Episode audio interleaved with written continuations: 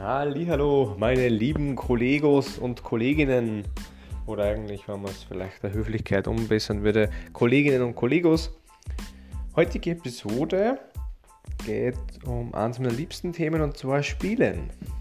Ich bin ja leidenschaftlicher FIFA-Fußball-Simulator-Spieler und habe da heute wieder ein bisschen mit meinem Bruder gemeinsam ja, gespielt, Zeit verbracht und habe witzigerweise das gleiche mitgekriegt. Unten bei meiner Schwester und meiner Freundin, die haben gemeinsam Nintendo gespielt.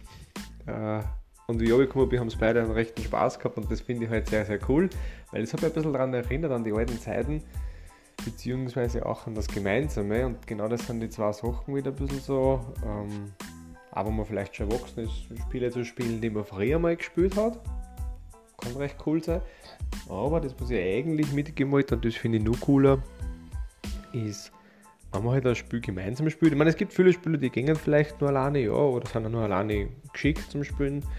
Aber so gemeinsam Spiele spielen ist halt oft schon einmal cooler, kann auf eine ganz andere Art und Weise verbinden. Und ja, man hat halt dann da irgendwas, wo man wieder darüber reden kann, darüber lachen kann.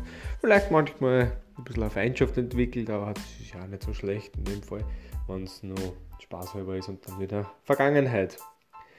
Ja, das war's. Ich wünsche einen wunderschönen Abend. Samstag haben wir heute, morgen Sonntag. Lasst es einen gut am Tag des Herrn. Und damit alles Gute. Haut rein, euer Mike. Ciao, ciao.